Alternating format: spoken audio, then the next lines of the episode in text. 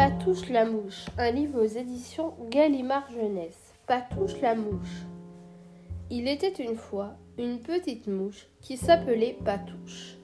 Elle habitait une bicoque plutôt cracra où elle ne devait pas souvent faire le ménage. Mais comme elle n'était pas d'une nature propre et ordonnée, elle s'en accommodait très bien. Patouche ne faisait jamais sa toilette.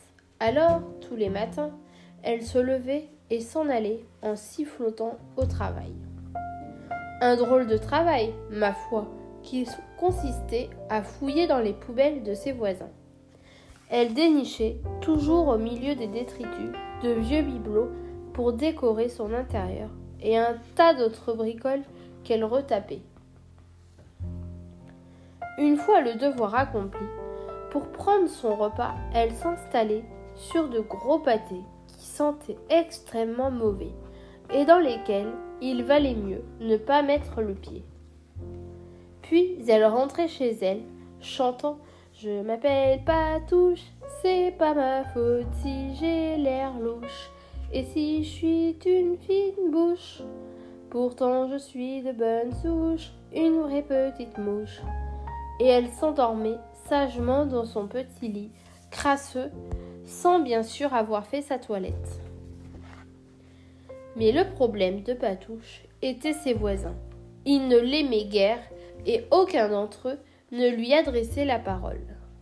Mireille l'abeille la trouvait bien trop sale pour la recevoir. Le moins que l'on puisse dire, c'est qu'elle ne sent pas la rose, disait-elle à Siméon le papillon. Alors Patouche décida, un beau jour, que tout cela devait changer.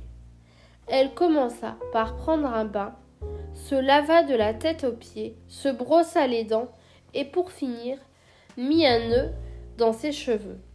Patouche, qui ne ressemblait plus vraiment à une vilaine mouche, devient plus fréquentable aux yeux de ses voisins.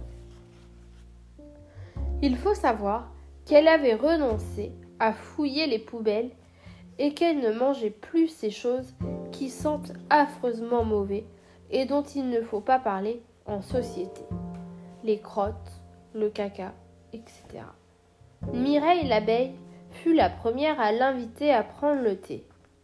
Patouche mangea beaucoup de miel, but tout le thé et essuya ses pattes toutes collantes sur la nappe de Mireille. Ensuite, ce fut Siméon le papillon qui l'a reçu.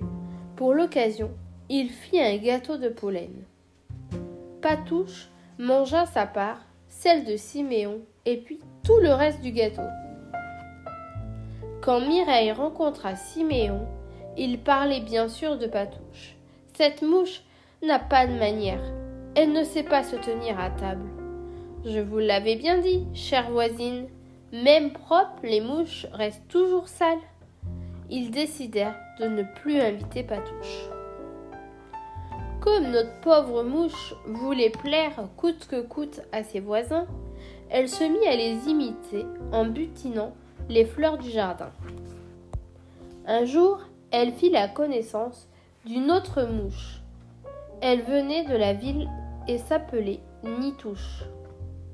En voyant Patouche le nez dans les fleurs, elle éclata de rire. Je n'ai jamais vu de moucherons aussi ridicules et qui sentent aussi bon, fit-elle en faisant une grimace.